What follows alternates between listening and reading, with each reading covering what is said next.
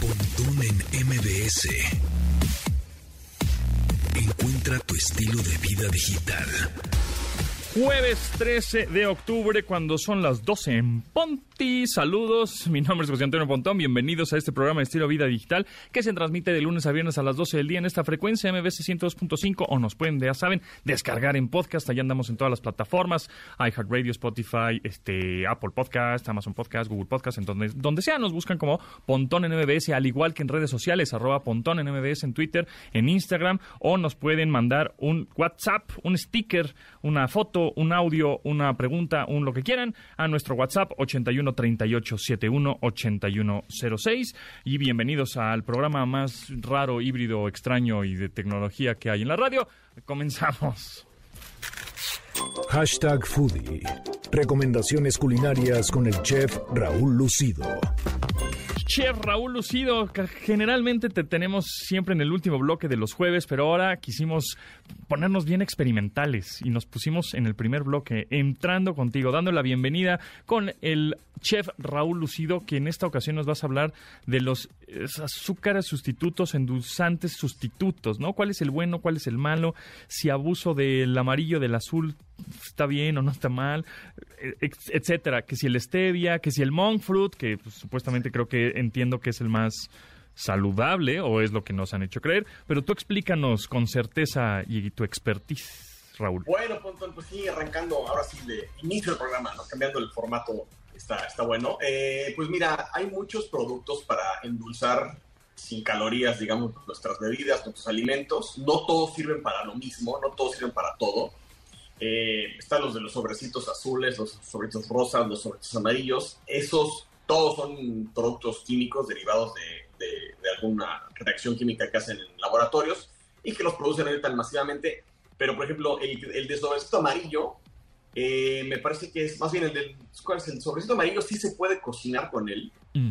Porque no, no cambia su, su, estructura molecular cuando se calienta, pero por ejemplo el del sobrecito azul o el sobrecito rosa, si cocinas con ellos se vuelven súper, súper, súper amargos. Entonces, por eso no están hechos para eso. Ahora, en temas de, repostería para cocinar, este, hornear pasteles, todo eso, es muy complicado sustituirlo porque el azúcar de caña, además de dar ese pues, dulzor característico de los postres, aporta volumen en la, en la fórmula, digamos. Entonces, cuando tú le quitas ese azúcar, pues no va a haber ese, ese balance de ingredientes de, volumen que te van a, a dar la masa del pastel y te va a faltar, ¿no?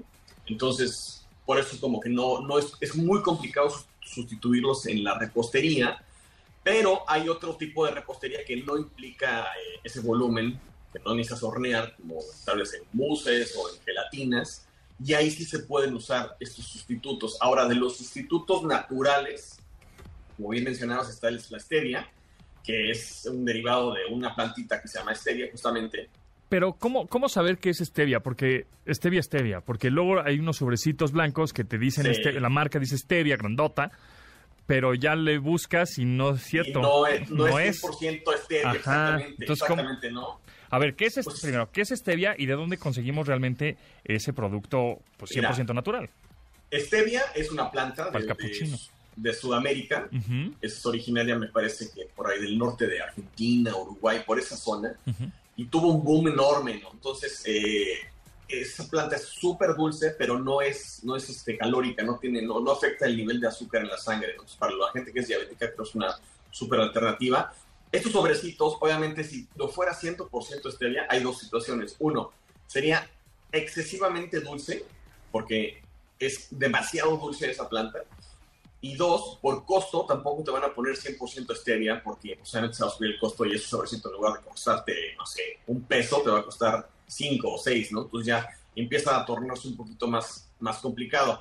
Literal, lo que puedo hacer y lo que yo hago, y ahorita no tengo una porque me mudé y tuve que dejar la plantita, pero en muchos viveros venden plantas de stevia y literal, así cortas una hojita, la lavas, se la echas al cafecito y hace cuenta que le pusiste azúcar, es sumamente dulce, ¿no? Entonces eso está, eso está, y se ve cool la plantita, ¿no? ¿Y cuál sería la como la stevia más natural o más orgánico, más saludable que podríamos conseguir pues en un supermercado? Yo iría en la parte, yo creo que en el donde están los productos especiales para, para dietas de diabéticos, Ah, los- dietas. Luego hay, luego hay un pasillo de las super, superfoods, ¿no? de las superfoods. Y ahí Ajá, nada más ok. es cuestión de, le- de leer los ingredientes y hay muchos que le ponen una sustancia que se llama eritritol, que el eritritol es natural, o sea, suena como una cosa química, el eritritol natural es un alcohol, eh, termina en OL, entonces todo lo que termina en OL es alcohol.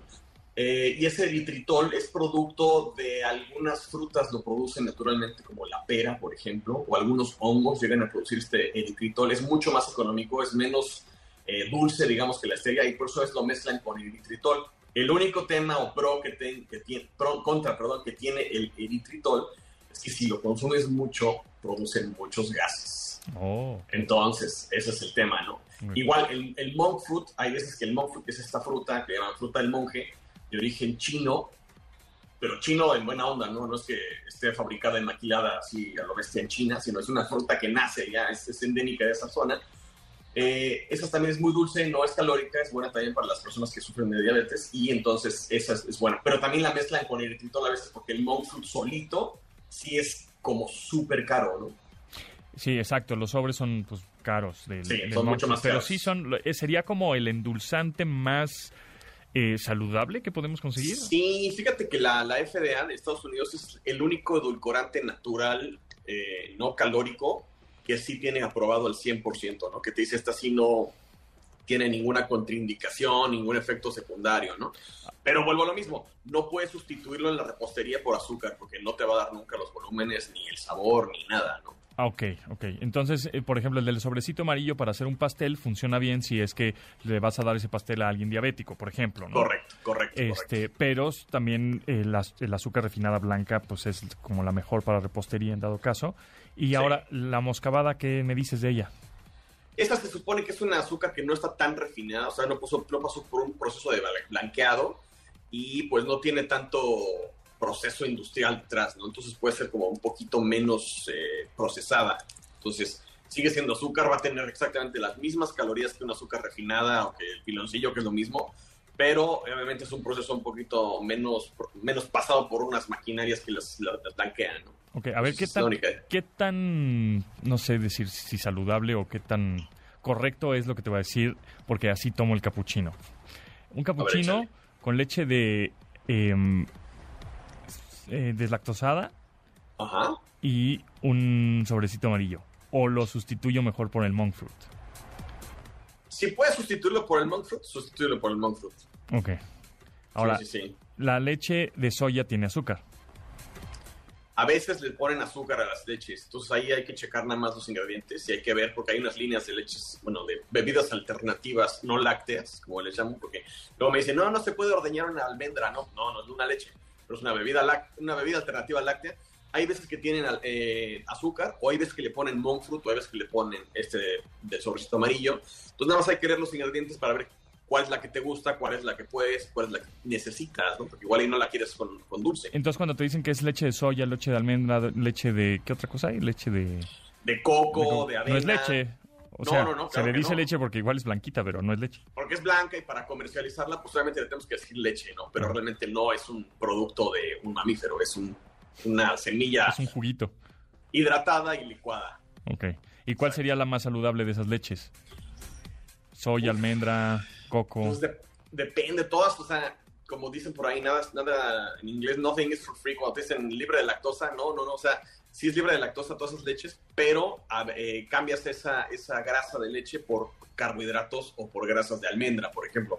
La de almendra es la que yo consumo, pero tiene muchísimas calorías porque pues, la almendra es aceitosa, tiene grasa del coco, pasa lo mismo, la de, ah, ¿cómo se llama? La de avena, pues tiene muchos carbohidratos porque está hecho a partir de un grano, de una semilla, de una, una avena, ¿no? Que es primo del trigo, ¿no? Por último, ¿cómo se debería tomar el café? ¿Con leche, latte, capuchino o negro? Híjole, yo creo que depende de la hora. Yo de todo, todos los días tomo café americano solo, sin azúcar, Negro. sin leche, nada, negro. Y de repente, un día que tengo así una comida que me gustó mucho, al final, un espresso. Ok. Dato curioso, el cappuccino es un café de origen italiano, obviamente, pero que en Italia solo se consume en el desayuno. Es lo que me han dicho. Tengo a alguien italiano, una vez dije, ah, vamos a una cafetería de estas famosas. Y entonces, ah, pues un capuchino. Y se me quedó viendo. Es, sí, así como así como los capuchinos no se toman este después de las 12 del día. Ajá, yo. Vas a Italia y a las 3 de la tarde dice que me traes unos huevos con machaca. Ajá. que solo los capuchinos se toman en la mañana, sí, es lo que me dijeron en Italia. Órale. Exacto, exacto. Mm, muy bien, muy bien. Eh, y bueno, pues ¿en dónde te seguimos, Raúl Lucido? Estamos en Instagram como arroba chef-lucido, ahí andamos, y en Twitter como arroba chef lucido, por si tienen dudas de los edulcorantes no calóricos y los, los calóricos también, aquí se las, se las resolvemos y les damos sugerencias. Bueno, pues ahí está. Muchas gracias, arroba chef-lucido, para que lo sigan en Instagram. Nos escuchamos el próximo jueves por acá. Claro que sí. Buenazo. Pues bueno, em, se queda, em, les voy a em, echar una un teaser de lo, del avance que vamos a tener con Manuel López San Martín en la segunda emisión de Noticias MBS a la una de la tarde. Así que vamos contigo, Manuel. Querido Pontón, qué gusto saludarte. Nos escuchamos en un rato más. ¿Qué está pasando en la UNAM y en el Politécnico? Porque es que decenas de escuelas, de colegios, de facultades, decenas de planteles están en paro, están secuestradas por un pequeño grupo que impide a la mayoría asistir a sus clases presenciales y se terminó ya de romper la alianza PAN-PRI-PRD. Vamos a conversar. Nos escuchamos al rato. MBS Noticias. El poder de las palabras.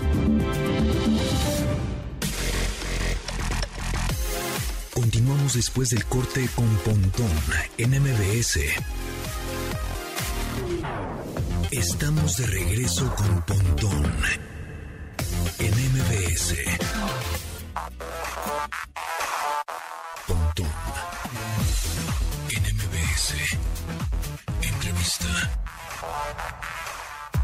Ya se la saben amigos, en varias ocasiones hemos platicado acerca del metaverso y universos virtuales en este programa y en esta ocasión me da muchísimo gusto presentarles al doctor Pedro Ponce Cruz, profesor investigador de la Escuela de Ingeniería y Ciencias del TEC de Monterrey, para platicarnos acerca del metaverso, ciudades inteligentes, por qué tienen que, por qué hacia allá vamos y si sí tiene futuro esto, cómo le podemos pues, podemos quitarnos el miedo del metaverso, de estos universos virtuales, porque definitivamente yo creo que será el futuro, pero pues hay que saber cómo, ¿no? Nada más, nada subirnos al, tres, al tren, nada más sí, sí porque sí y ya, sino conocerlo y este, investigarlo para justamente saber cómo subirnos a ese tren. Pedro Ponce, ¿cómo estás? Bienvenido. Muy bien, muchas gracias por la oportunidad y te agradezco a ti y a tu auditorio la oportunidad de platicar de este tema que creo, sin temor a equivocarme, ya estamos inmersos y muchas veces no nos hemos dado cuenta qué tan inmersos estamos en este mundo virtual. Eh, justo, a ver, el metaverso se puso un poco de moda acerca, a partir de Mark Zuckerberg, ¿no? El dueño de Meta, ahora, eh, antes dueño de Facebook, eh, y nos posicionó tanto esta, esta marca de metaverso, ¿no? Que, además así se llama ahora su marca, su compañía, que como que, ah, ¿qué es esto el metaverso? Pero en realidad los universos virtuales y la realidad virtual pues vienen desde hace muchos, muchas décadas atrás, ¿no? Entonces hemos ya estado inmersos en esto, ya la conocemos, pero ¿por qué deberíamos de estarnos fijando en estos universos virtuales? ¿En qué, en qué realmente se van a utilizar? Ahorita estamos creo que viendo arte en NFT, criptoactivos y todas estas cosas que de pronto no entendemos mucho, como que no le vemos mucho, mucha utilidad en la vida cotidiana. Pero tú cómo ves, por ejemplo, para el 2030, estamos a siete años prácticamente, eh, esta evolución de universos virtuales, metaverso, las compañías, vamos, todas se van a subir ahí. Voy a hacer un, paréntesis y voy a pensar como, como un universo paralelo que a veces podría uno pensar cómo debería de repartir mi tiempo en este universo paralelo y en el universo que conocemos, le voy a llamar en nuestra realidad, ¿no? Y lo llamo así por una sencilla razón. El universo virtual ya se creó y está funcionando. Y hay claros ejemplos de, educación donde ya se imparten clases en el metaverso. Se ha utilizado como herramienta de entrenamiento para el área de medicina, para el área de ingeniería, donde se usan los elementos del metaverso para poder entrenarte y tener mejores capacidades o habilidades que pudieras tú desarrollar en el mundo virtual y llevarlas al mundo real. ¿Esto qué quiere decir?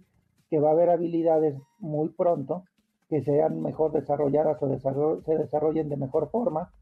En el metaverso, por ejemplo, imagínate un sistema de aviación donde vas a entrenar a un piloto en diferentes condiciones extremas o en condiciones que van a ser poco probables que, que sucedan en la realidad.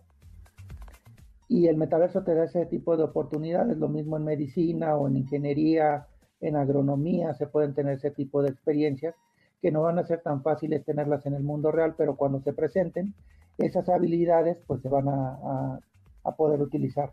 Esto nos lleva a algo bien interesante. En el metaverso ya existen también negocios de transferencia de, económica, me refiero, no nada más está el NFT, sino también se han hecho conciertos de algunos artistas a través de la realidad virtual que generan muchas regalías.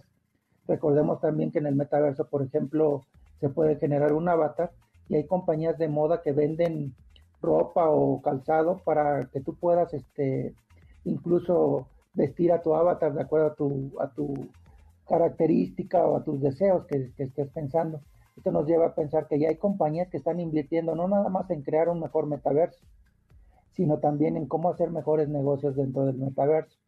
Esto también nos ha abierto una posibilidad que también existen empleos en el metaverso y que muy pronto en las, en las características, cuando alguien solicita un empleo, le van a decir, ok, estas son las características de tu mundo real y de estas son las características que necesitaríamos que domines en el mundo virtual. Y eso, te voy a, voy a hacer un paréntesis otra vez. Si pensamos en las generaciones actuales, los niños, por ejemplo, juegan diferentes videojuegos o juegos que ya están en un metaverso donde crean su propio su propio mundo, su propio avatar y lo dominan. Mucha gente cree que para estar en el metaverso este, interactuando necesitamos lentes de realidad aumentada que son muy costosos, etcétera. Pero con la computadora, un teclado y un mouse, un niño puede estar interactuando en el metaverso, creando sus personajes y creando su propio mundo y su propia realidad, interactuando con otros avatars. Entonces, estas generaciones van a tener habilidades en este mundo virtual que nosotros no conocemos todavía a la perfección, pero ellos las empezaron a adoptar desde una edad temprana, lo cual hace que su formación en el aprendizaje sea diferente a la formación que nosotros estamos acostumbrados. Y esto va a generar que también los empleos sean empleos que se pueden compartir y se pueden generar de una forma donde las fronteras que conocemos ahorita o los límites entre países van a tener que a un estado de desaparecer prácticamente. Ok, hemos, este, mm, ¿cómo eh, hemos visto que, bueno, la realidad eh, virtual cada vez es más realista, justamente, ¿no? Cada vez se asemeja más a la realidad como la conocemos, a la realidad física o presencial. ¿Cómo no confundirnos? Porque el cerebro, hemos visto, ¿no? Lo que justo le pasó a Eugenio Derbez, eh, bueno, lo que contó, em, dice que, pues, él pensaba que estaba cayendo 100 pisos, ¿no? Con unos lentes, con unos visores de realidad virtual. Y entonces, eh, para, él el cerebro decía, pues, estoy cayendo 100 pisos. Entonces, y porque cada vez es más realista la realidad virtual. Entonces, ¿cómo, ¿cuáles serán los procesos para entender en qué realidad estás y que no sea confuso para el cerebro humano? Voy a empezar por algo que normalmente es una normativa. La mayoría de juegos que, que se usan de realidad virtual tienen un área que se define en la cual si tú sales de esa área, pues inmediatamente aparece lo que estás viendo de forma real. Desconozco bien el caso que mencionas, bajo las condiciones que se haya presentado, pero normalmente lo que se busca es que no pongan en riesgo tu integridad física, ¿no? En ese sentido, pues tenemos que pensar en qué punto para cada persona es conveniente no no confundir, porque no es bueno generalizar en este tipo de circunstancias, y voy a decirlo por qué. El metaverso viene de su origen, o el término de metaverso viene de una novela, y en esa novela se plantea la, la posibilidad de tener dos mundos, un mundo real y un mundo virtual. Y hay muchas personas que dentro de este mundo virtual generan sus propias características que a veces en el mundo real es difícil de tenerlas. Por lo tanto, tenemos que pensar que debe de haber en la cuestión de generación del metaverso, ciertas regulaciones que nos permitan a nosotros tener un balance o un equilibrio, porque no me imagino tampoco una, una humanidad que deje de tener presencia en el mundo real. Ahorita hacen falta muchas cosas que construir, y no solamente tecnológicas, sino también éticas y de uso. Porque ahorita que acabas de comentar este caso, es interesante también pensar que, como te acabé de, decir, pues tenemos este, situaciones en donde ya no va a haber esto una línea fronteriza o se va a tener comunicación muy ágil de otra forma, que puede ser incluso mucho más profunda y generar más, esto, un impacto mucho más fuerte en las personas, pero esto puede ser, ser utilizado para el bien, pero también podría ser utilizado para cosas que no queremos que pasen. En ese sentido, imagínate que estamos hablando de generaciones que lo, pueden utilizar, que son generaciones vulnerables como pueden ser los niños, y también otro tipo de, generaciones, perdón, que, que, tendrían que estar protegidas por algún tipo de reglamentación ética, aspectos culturales que se tendrían que cuidar. Y ahorita estamos en buen momento para ir definiendo nosotros nuestra postura, cómo queremos participar y cómo lo tendríamos que hacer qué tendríamos que llevar y qué expertos incluso del área de psicología o medicina tendrían que participar para que se pueda tener ese equilibrio que acabas de mencionar. Porque si no lo ponemos nosotros y una persona empieza a ser absorbida por ese metaverso, que es una realidad que a lo mejor preferiría estar, a dejar de, de tener tiempo, que es un tiempo también valioso, en el mundo real que es el que conocemos, y que también tendría mucho sentido no dejarlo abandonado sino tener el balance preciso que nos permita tener una coexistencia entre esas dos realidades. Muy bien, ya por este por concluir, doctor eh, Pedro Ponce Cruz, profesor investigador de la Escuela de Ingeniería y Ciencias eh, del TEC de Monterrey, ¿cuál sería, ¿cuáles serían los riesgos o cuáles serían los riesgos del metaverso? Porque conociendo esos riesgos, y que seguramente hay muchas variables, pero conociendo algunos riesgos, podríamos tomar esas decisiones para tener ese equilibrio o ir regulando o previniendo antes de que suceda alguna cosa que no queramos, ¿no?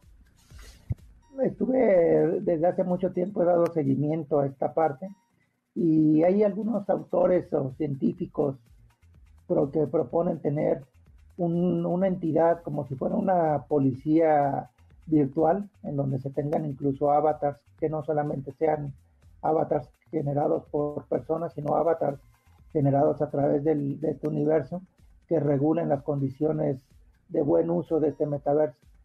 Yo diría que ahorita es crucial tener condiciones éticas y morales que nos lleven a tener una, una comunidad que sea exitosa en este metaverso sin tratar de, de limitarle el crecimiento tecnológico, pero que sí abone la seguridad de todos. Porque nosotros no queremos que nuestros niños o algún tipo de, de generación vulnerable pues pueda ser afectada por un un mal uso de este mundo virtual, pero sí sería un llamado a la comunidad científica, gubernamental, empresas, etcétera, que todos se sumen, porque pues esto no nos va a esperar, esto ya existe. Esa es la cosa, ¿no? La pregunta es, ¿lo voy a usar o yo no lo voy a usar? Si tú no lo usas, vas a empezar a perder cosas que a lo mejor podrías ganar usándolo. Pero las siguientes generaciones va a ser un hecho que lo van a usar y va a ser un hecho que van a usar más tiempo en el metaverso de lo que estamos a lo mejor planificando en este momento. Pero si no sentamos las bases para estas generaciones, va a ser muy difícil que se sienten ya en el uso cotidiano y uso masivo y por mucho tiempo de este metaverso. Totalmente. Entonces, el llamado sería, no vamos a limitar el crecimiento tecnológico, pero sí tenemos que tener cuidado en participar de manera activa en esto y opinar. Creo que, que se tienen que recoger opiniones no nada más de la gente que desarrolla la tecnología, sino también de los usuarios, cómo van a, pensar que debe de funcionar, porque de país en país debe de haber aspectos culturales que se tomen en cuenta.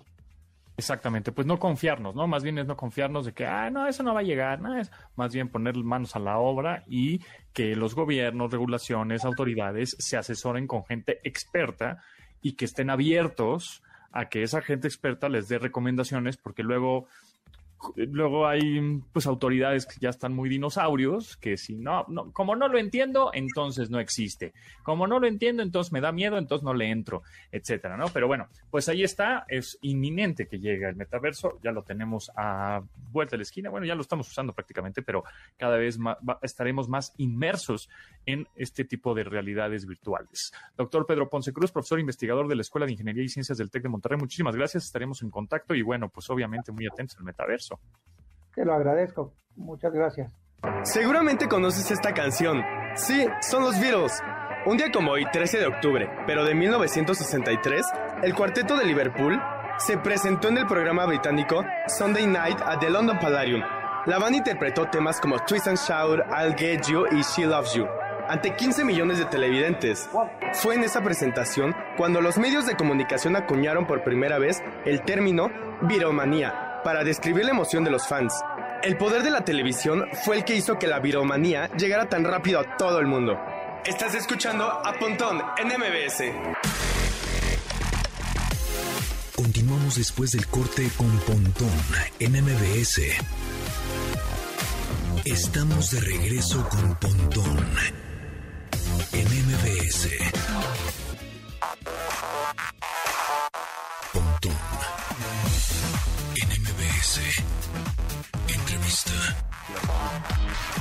Bienvenido Andrés Gómez, cofundador de Melón. ¿Cómo estás? ¿Cómo te va? Bienvenido a Ciudad de México. Bueno, ya has visitado en varias ocasiones Ciudad de México, pero y ya te quieres venir a, a mudar para acá, ¿verdad? A vivir. Sí, cómo no. José Antonio, no, un gusto, muchas gracias por la invitación y feliz de estar acá. Eh, y pues sí, emocionado de estar aquí en Ciudad de México, donde estoy pasando bastante tiempo. ¿Y qué haces por acá? Bueno, pues eh, est- estoy pasando aquí gran parte de, de mi tiempo eh, enfocado en pues Melón, que es la compañía que lidero, eh, que es una empresa de fulfillment o logística para, para el e-commerce, para ayudar a que las marcas de e-commerce, sobre todo las medianas y pequeñas, puedan crecer y escalar. Estas tiendas que venden en línea, pero de pronto no tienen quien les mande ese producto al domicilio que lo compraron, ¿no? Es, es más o menos eso. Y que es un reto. La famosa última milla, el, el- la logística de cómo le hacen para que la compre en línea y luego me llegue al, a los, al día siguiente o a los dos días o en una de esas hasta el mismo día, ¿no? Eso es lo que están haciendo. Exactamente, exactamente. Realmente nuestro, nuestro equipo fundador em, es un equipo que viene de trabajar mucho tiempo en el e-commerce, que ha tenido e-commerce, que ha crecido e-commerce y que sabemos lo retador que puede ser justo lo que tú dices, de cómo hago para poder vender a través de múltiples plataformas digitales, que hoy en día hay muchas. O sea, tienes eh, marketplaces, tienes plataformas para ir directo al consumidor a través de páginas web, Instagram, TikTok, etcétera.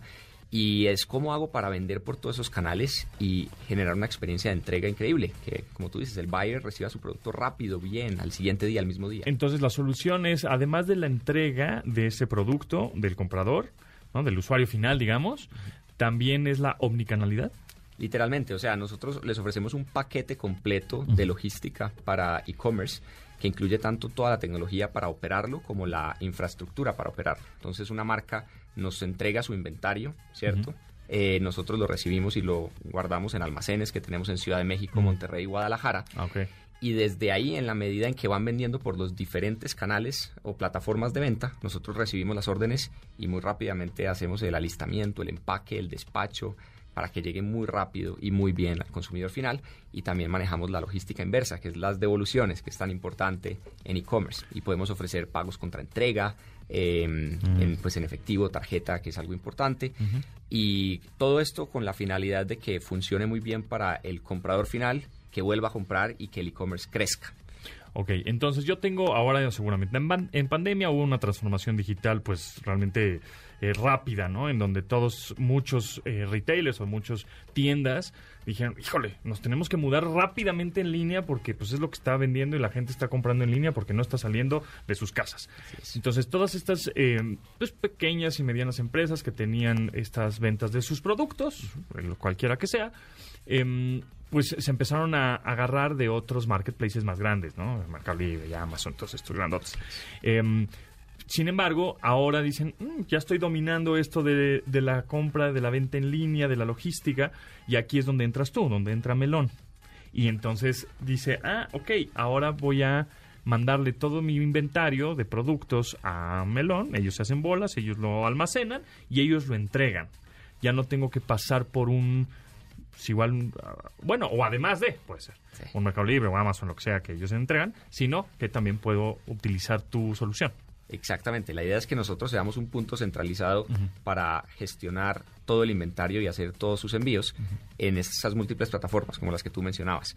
Eh, y realmente, tal como lo decías, lo que vemos es que muchos cuando están empezando, cuando son pequeños, lo pueden gestionar eh, internamente, pero llega un punto en donde se- cuando se empiezan a volver medianos, ¿cierto? Ya les empieza a costar, cuando son múltiples envíos por múltiples canales, que lo quieren hacer en múltiples ciudades y puede llegar a toda la República, porque nosotros si bien tenemos almacenes en esas tres ciudades, podemos llegar a cualquier, a cualquier parte del país. Y, el, y el, esta pequeña mediana empresa que contrata tus servicios es por un fee mensual, es una comisión, es pues, vea cómo me va a tocar.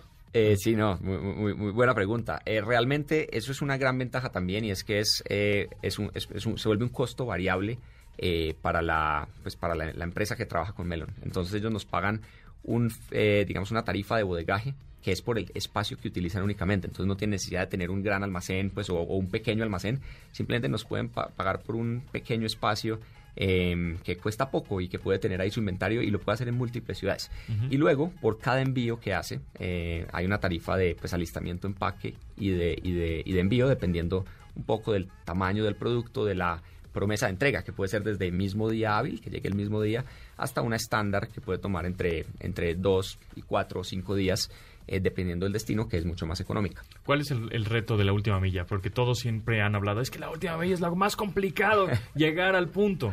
Así es, y yo digo realmente más que el reto eh, estar en la última milla, está en orquestar todo el proceso desde el clic final de la compra hasta que llega eh, el ítem al, al comprador, porque. La última milla realmente es el, el- el transporte, ¿cierto? De llegar de punto A a punto B. Del centro de Trovisión al... ajá. Exactamente, que ahí hay pues temas de ruteo, de tráfico en una ciudad pues compleja como lo es por ejemplo Ciudad de México.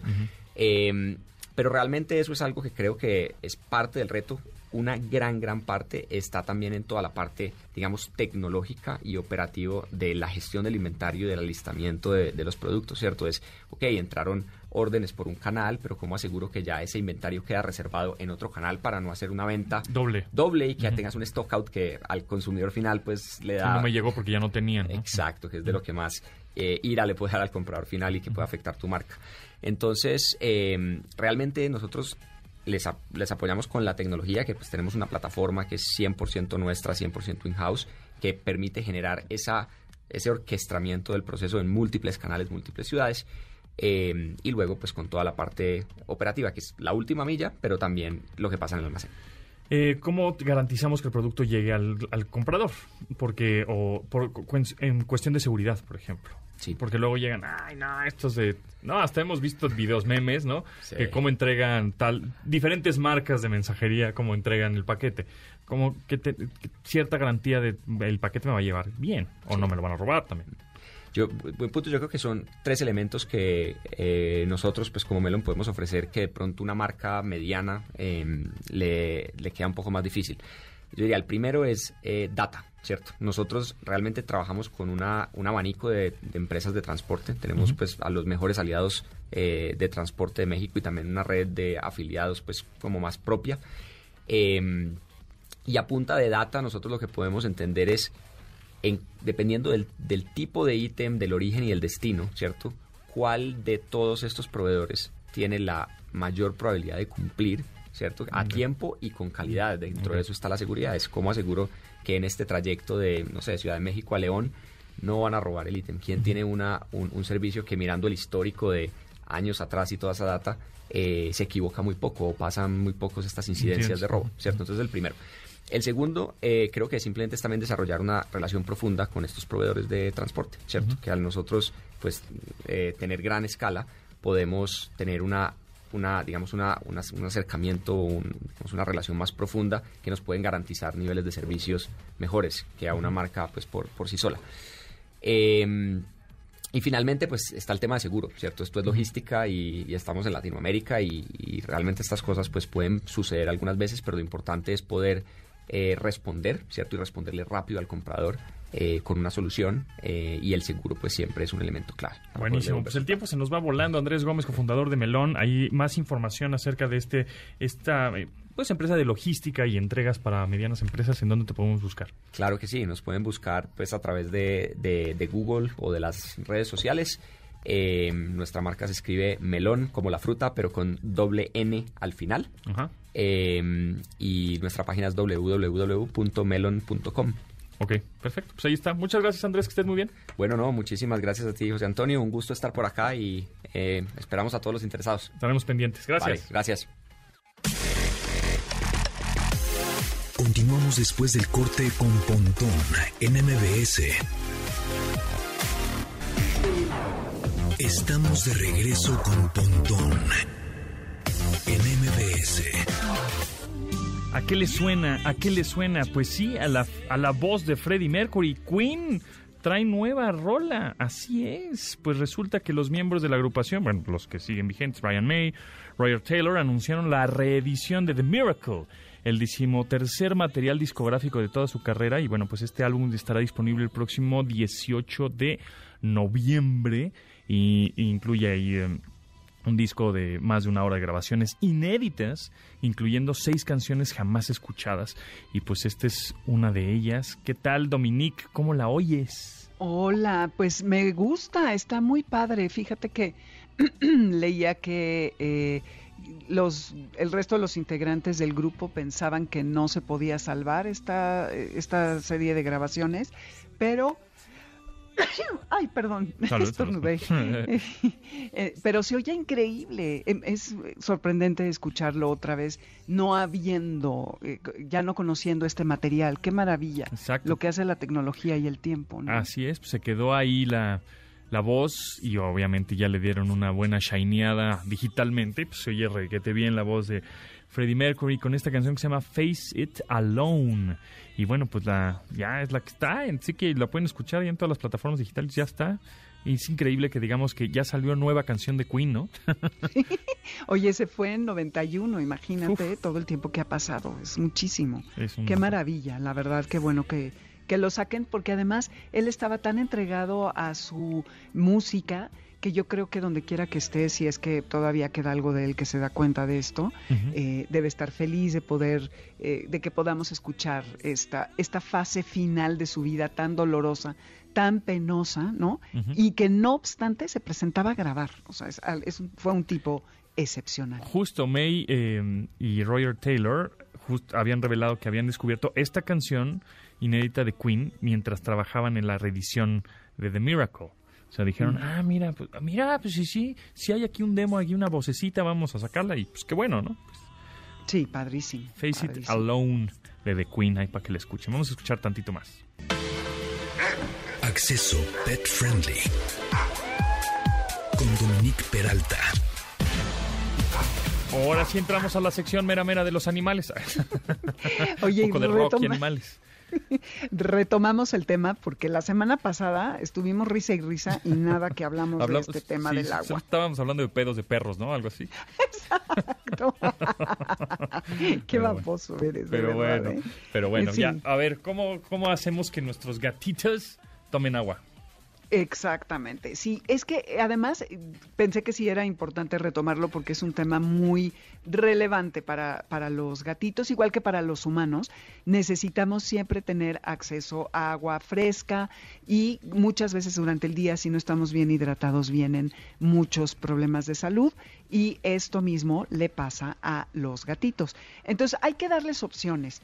Algunos van a tomar de un, de un trastecito, pero a otros les va a gustar una fuente de estas que, que tienen agua y hay muchos tipos de dispensadores en el mercado. También son especiales. A uno les va a gustar un tazón de cerámica, a otro de vidrio, a otro de plástico, a otro de, no sé, este, de metal. Entonces, además se recomienda que se tengan varios trastecitos por distintos lugares con Mm. poquita agua, ¿eh? Porque la verdad es que los gatos, así como comen poco, también toman poquita agua y no hay que desperdiciarla. Sabemos que es un líquido muy preciado. Y si ustedes tienen la posibilidad de comprar estas fuentes de agua para gato, son muy buenas porque parece que a, a estos, eh, a los felinos, les gusta mucho el agua fresca que, que está en constante rotación y eso invita a que puedan tomar más agua. Leche, no, ¿verdad? No es buena idea. No, son intolerantes a la Es que siempre es, ponles una, un tazoncito de leche. No, ¿no? Siempre, bueno, así es para que, no sé, los- antes teníamos una oficina en donde habían gatos ahí perdidos por yo creo que de vecinos, y entonces nos los queríamos este adoptar para que viniera el gatito y siempre, no, ponle un poquito de leche en una cazuelita. Y no, no es buena idea. No, eh, creo que te conté que una vez recogí unos gatitos bebés en la calle, les estuve dando leche. Primero no iban al baño porque la mamá no les lamía el ano y no les estimulaba para que fueran al baño.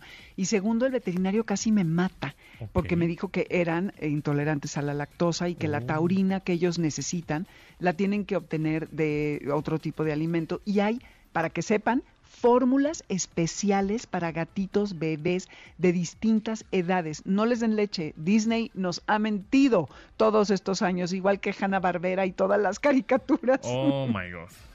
Sí, ya sé. Está cañón. Este, entonces, siempre procuren darles agua y pónganles que esté fresca.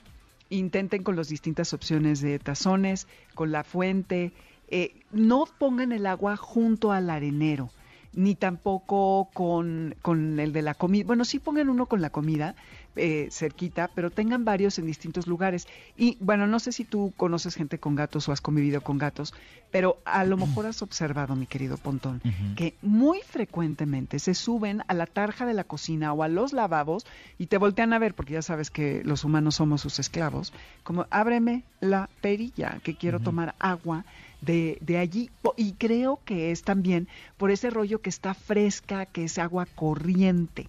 Entonces, eso está padre, que, que, también les abran su, bueno, pues la, la, llave del baño o de la cocina. Y no le dejen eh, vacío el trastecito, porque les gusta que casi que cuando ponen su boquita allí, eh, esté accesible la cantidad de agua y no que tengan que sumergirse más. Siempre hay que estar monitoreando que esté eh, tomando la, correcta cantidad de agua porque, como les decía, es muy importante. Acuérdense que los gatos son muy propensos a, eh, tener problemas em, renales y si no tienen una correcta hidratación, los van a tener y serios. Entonces piensen que un gato necesita como 260, 270 eh, mililitros todos los días, un gatito de aproximadamente 5 kilos. Entonces, asegúrense, si tienen una taza medidora, de repartirlo en distintos trastes y asegurarse que se lo terminen para que eh, puedan realmente eh, tener sus necesidades de hidratación satisfechas. Muy bien, pues ahí está. ¿En dónde te seguimos y en dónde te escuchamos, Dominique? Amores Garra Twitter, Amores de Garra Instagram y Facebook y los sábados de 2 a 3 por aquí mismo. Nos escuchamos en Amores de Garra. Eso, muy bueno. Pues ahí está. Gracias Dominique y gracias a Janine, Memo, Luis, Itzel, Marcos, Beto, también en la producción de este programa. Se quedan con Manuel López San Martín en Noticias MBS. Mi nombre es José Antonio Pontón. Mañana nos escuchamos a las 12 del día en esta frecuencia MBS 102.5. Muchas gracias. Hasta luego. Pasen la tera bien. Bye. Ay, qué lindo es ser. Como me gusta dormir y que me de pochito. Pontón en MBS. Te espera en la siguiente emisión.